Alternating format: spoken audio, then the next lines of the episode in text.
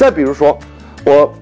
还辅导了一家企业，它是专门做全中国一千万家烟酒店的整合平台的，叫九茶生。那么我们知道，各位，所有一千五百万家的烟酒店，最大的行业痛点就是盈利水平非常的低，甚至有些烟酒店、夫妻店它还不盈利，而且盈利结构非常单一，这是它的行业痛点。可是呢，烟和酒又是我们所有老百姓的刚需品，